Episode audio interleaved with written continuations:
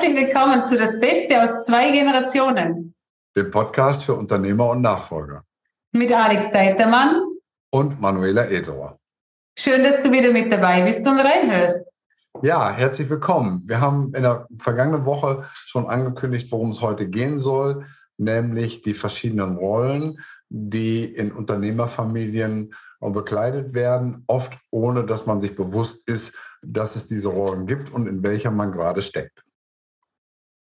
Ja, und heute gehen wir nochmal eins tiefer und schauen wirklich nochmal, was steckt dahinter, hinter diesen Rollen, hinter diesen Hüten und wie ihr das gewinnbringend für euch in eurem Unternehmerleben und Privatleben nutzen könnt. Genau. Wir waren ja abgekommen äh, von der Frage, ähm, wie äh, werden Entscheidungen getroffen, wo ist die Zuständigkeit. In der Regel ähm, bei dem Inhaber, der Inhaberin oder den Inhabern gegenüber den Kindern oder Nachfolgern oder auch ähm, fremden Nachfolgerinnen und Nachfolgern im Unternehmen. Und dass dort, wo die Verantwortung steckt, auch äh, auf der anderen Seite die Entscheidungskompetenz äh, liegt. Und dass es bei vielen Gesprächen, gerade in Unternehmerfamilien, äh, ständig durcheinander geht.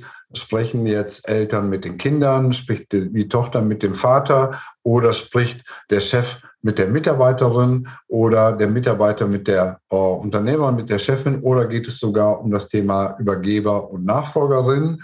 Und diese drei Ebenen werden sehr häufig äh, durcheinander geworfen. Da spricht der ähm, mögliche Übergeber und es hört zu oder antwortet die Tochter. Also völlig unterschiedliche Ebenen und dadurch entstehen aus unserer Erfahrung viele Konflikte und Missverständnisse, weil gar nicht klar ist, in welcher Situation welcher Hut getragen wird. Ganz genau. Und das ist, ähm, wenn so viele Hüte in einem drinnen stecken und wir, ähm, also wenn wir jetzt das Bild von einem Hut mal hernehmen und uns dieses Bild machen, da sind noch, also ich habe so das Bild von einem Zylinder äh, von mir und da sind noch zehn Zylinder oberhalb von mir. Und mir ist gar nicht bewusst, dass das zehn sind, weil ich denke die ganze Zeit, ich habe einen Hut auf.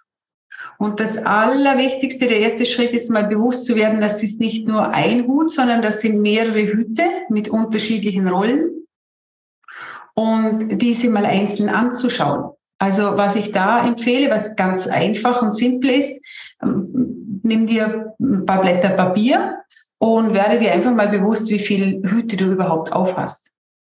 Lass uns mal ein paar Beispiele nennen. Einige haben wir gerade schon genannt, um, ähm, aber wenn du von zehn Hüten sprichst, ich habe gerade nur drei skizziert, dann gibt es ja noch ein paar, die wir vielleicht noch nennen können.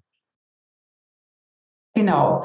Ähm, also es gibt natürlich die, die Rolle des Unternehmers, des Inhabers, dann die Rolle des Vaters, des äh, zukünftigen, also des Vaters des Sohnes, des Geschäftsführers, des Mitarbeiters.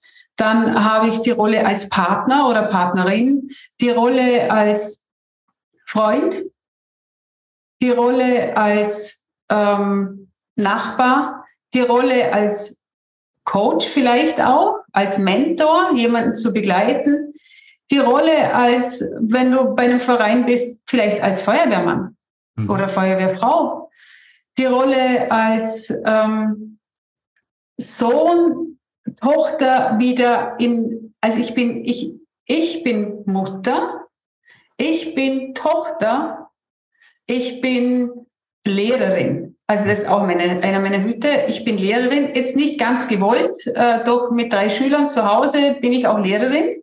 Und da habe ich nicht die Rolle der Mutter inne, sondern die Rolle der Lehrerin.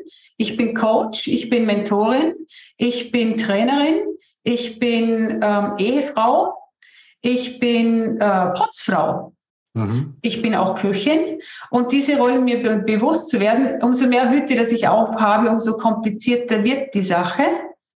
Und ähm, nur wenn ich es mir bewusst bin, welche Hüte, dass ich aufhabe, aus welcher Rolle heraus, dass ich spreche, umso leichter wird natürlich die Kommunikation. Ja, dazu kommen noch ähm, Rollen, sowohl wenn wir wieder in den äh, unternehmerischen Kontext gehen, äh, auf der Nachfolgerseite, aber auch auf der Übergeberseite. Da gibt es zum Beispiel dann auch die Rollen des Bewahrers. Mhm. Gutes zu bewahren. Auf der anderen Seite die des Entwicklers, der Neues einfordert und auch Neues selber kreiert, ob durch eigene Inspiration oder auch durch äh, durch Mitarbeiter gelenkt. Dann gibt es äh, die Rolle des Controllers, der ähm, aufs Geld achtet. Und dann gibt es die Rolle als Arbeitgeber, wo man auch gesetzliche Pflichten einhalten muss und so weiter. Es ist also so, dass in jedem Unternehmer, egal ob das jetzt die ältere oder die jüngere Generation ist, auch viele formale Rollen äh, abgebildet werden, die noch erschwerend dazukommen. Da geht es also nicht nur um Chef oder Angestellter, sondern eben auch innerhalb des Chefs sein. Bin ich jetzt gerade der Arbeitgeber oder bin ich jetzt gerade derjenige, der Innovationen einfordert? Bin ich derjenige, der Traditionen bewahrt, der mhm. vielleicht Risikomanagement betreibt? Äh, und so weiter. Auch das sind praktisch Unterrollen, die dem Unternehmer zuzuordnen sind.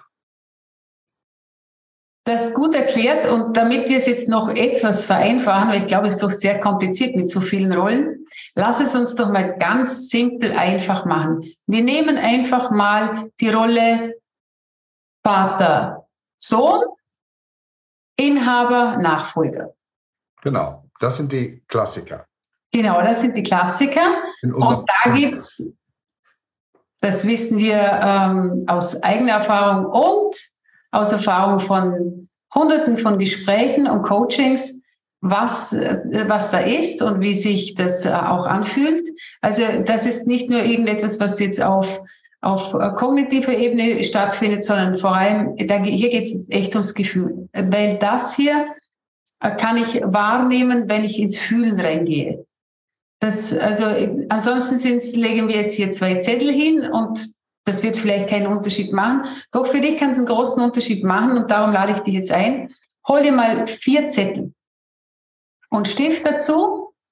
Und ähm, wenn du bereit bist, schreibst du auf den einen hinein hinauf Inhaber, auf den anderen Nachfolger und auch die anderen zwei Zettel Vater, Sohn oder Tochter oder Mutter also wer auch immer du jetzt bist, ähm, Mutter, Tochter, Mutter, Sohn, Vater, Tochter und so weiter. Und äh, das mal aufschreiben. Und Alex, hast du das auch schon mal ausprobiert? Ja, also ich spiele jetzt mal die, äh, die Rolle ähm, der Person, die du ansprichst. Ich habe jetzt also vier Zettel vor mir liegen und da steht drauf ähm, Sohn, Vater und äh, Nachfolger und Übergeber. Genau. Und äh, dann einmal zu schauen, wenn, wenn du jetzt, also jetzt, jetzt kommt es darauf an, wer du bist. Bist du der Inhaber?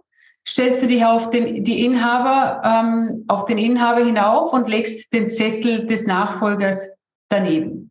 Kann ich also mir gegenüber. Mhm. Bist du der Nachfolger, stellst du dich bitte auf den Nachfolgerzettel hinauf und äh, du schaust einfach mal dein Gegenüber an. Und da mal zu schauen, wie fühlt sich in der Rolle des Unternehmers an, des Inhabers und wie fühlt sich als Nachfolger an. Und jetzt ist die Krux an der Sache. Daneben liegt ja der Zettel des Sohnes, wenn du der Nachfolger bist, oder der Tochter. Und mal für dich zu überlegen, aus welcher Rolle du hauptsächlich denn sprichst und mit wem du da sprichst. Mhm. Sprichst du zum Vater oder sprichst du zum Inhaber. Und wenn du als Sohn auf deinem Sohnblatt stehst oder als Tochter, einfach mal ganz ehrlich zu dir sein und dich fragen, wie alt bin ich hier? Hm. Und vielleicht dabei, die, als, ja? als, als, Inhaber wenn ich mir gedanklich vorstelle, ich stehe auf dem Zettel, dass ich dann eben doch zu meinem Sohn spreche und nicht unbedingt zu meinem Nachfolger. Ja, und als Inhaber, also dieses, dieses Spiel mit dem Alter kann jeder für sich machen und auch fragen, sich fragen, also ich frage mich dann immer wieder, wie alt bin ich gerade? Hm. Und das dürft ihr euch selbst mal, also liebe Zuhörer, das darfst du dich selbst mal fragen, wie alt bin ich hier gerade? Mhm. Und dort nochmal zu schauen, okay, wenn ich mich jetzt fühle wie vier oder sechs oder acht, selbst wenn ich mich wie 16 fühle, fühle äh, kann mich der Inhaber dann ernst nehmen. Mhm. Ich schätze nicht, denn der Inhaber wird einem 16-Jährigen kein Unternehmen übergeben, was ganz klar ist. Und dort nochmal ähm, wirklich reinzuspüren und vor allem als Inhaber jetzt zu schauen, wie alt ist denn das Kind? Mhm. Weil das ist etwas, jeder, der selbst Kinder hat, denke ich, also ist jetzt meine äh, Realität, sieht gar nicht, wie alt die Kinder wirklich sind, sondern wir sehen sie viel kleiner. Genau, und da kommt ganz schnell der Beschützerinstinkt durch, dass man den Kindern nicht so viel zumuten will oder vielleicht auch noch nicht so viel zutraut, wie sie mhm. vielleicht möglicherweise doch schon können. Alex, deine Kinder sind schon groß.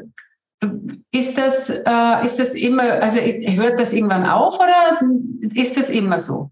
Also es ist schon so, meine Tochter hat inzwischen ähm, zwei Kinder, mein jüngster Sohn hat äh, einen Sohn, ich bin also schon dreimal Opa. Das hat was gemacht. Aber gerade als ich mir vorgestellt habe, ich stehe auf dem Zettel des Inhabers, habe ich mich gefühlt wie Mitte 40 und nicht wie 63, ja. mich jünger gefühlt. Und tendenziell, das ist einfach, weil die Erinnerung äh, so stark ist, äh, sind die Kinder immer gefühlt jünger, als sie tatsächlich schon sind. Ja. Das kann ich zumindest für mich so sagen und ich glaube, das geht auch vielen anderen so.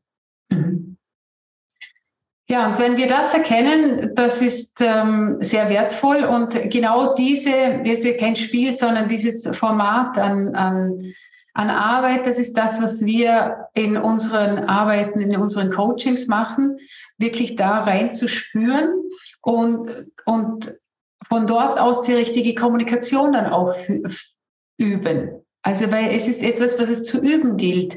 Das ist nichts, was automatisch ähm, mit einer Erkenntnis dann da ist, sondern wirklich reinzuschauen und spüren, okay, in welcher Rolle bin ich da und eben mit der vollen Verantwortung. Also nicht mehr der andere sollte irgendetwas tun, sondern ich bin der Schöpfer meines Lebens, ich kreiere und gestalte mein Leben und von dort aus bewusst als Gestalter das tun, egal was der andere macht. Und das ist schwierig. Also das ist vor allem, wenn es äh, Situationen sind, die echt ans Eingemachte gehen und ich weiß, da draußen wird über Nachfolge auf Social Media, es wird so viel gezeigt und immer alles ist eitel Wonne und ich weiß, es stimmt nicht. Es geht in vielen Familien wirklich, wirklich, wirklich ans Eingemachte. Und dort wirklich den Mut haben zu sagen, okay, ich brauche Unterstützung, ich weiß nicht, wie ich das machen soll, damit ich bei mir bleiben kann. Da, ähm, und da, das ist das, wo, wo, wofür wir beide, Alex und ich, stehen, euch dabei auch die Unterstützung zu geben, nichts schön zu reden und doch euch zu sagen, hey, da ist vieles möglich. Und im Loslassprozess vor allem, da kann der Alex vielleicht noch zwei, drei Worte dazu sagen.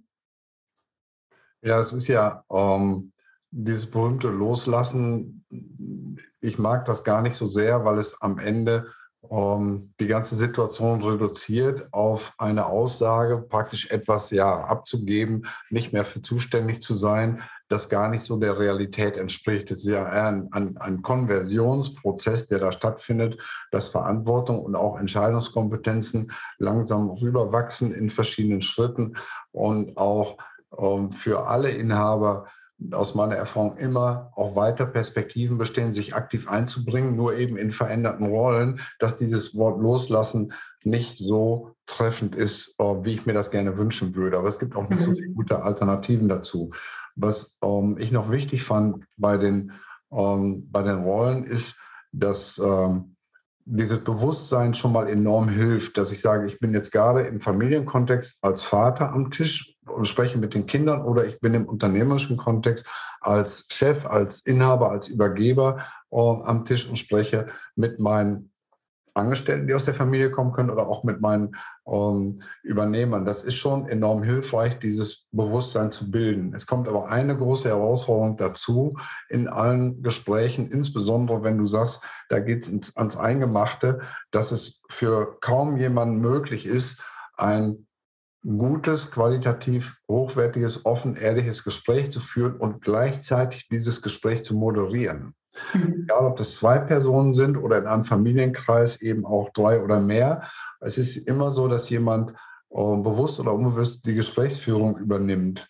Und das beinhaltet äh, ein sehr gutes Gespür dafür, dass der andere auch zu Wort kommt, dass die äh, Tonalität in Ordnung ist, dass keine Konfrontation entsteht, dass die Rollen klar sind, in denen gesprochen wird, dass die Sachebene äh, eingehalten wird und am Ende auch ein Gesprächsziel äh, im Auge behalten wird. Und es ist eine riesengroße Herausforderung, wenn ich als Gesprächsteilnehmer Klammer auf, mit allen Emotionen, die da drin stecken, Klammer zu, gleichzeitig auch dieses Gespräch quasi moderieren soll. Das ist fast nicht möglich. Es gibt ganz wenige Leute, die das gut können. Und allein dafür lohnt sich aus meiner Sicht, jemanden dazu zu holen, der schon die Verantwortung hat, dieses Gespräch zu mhm. moderieren, mhm. so dass es wirklich auch am Ende zielführend zu Ergebnissen kommt und sich dabei alle wohlfühlen, weil es keiner in einer Doppelrolle wirklich gut machen kann. Das nochmal als Ergänzung zu dem, was du auch gesagt hast, warum dort eine Unterstützung ja. sinnvoll ist und eben die Sachen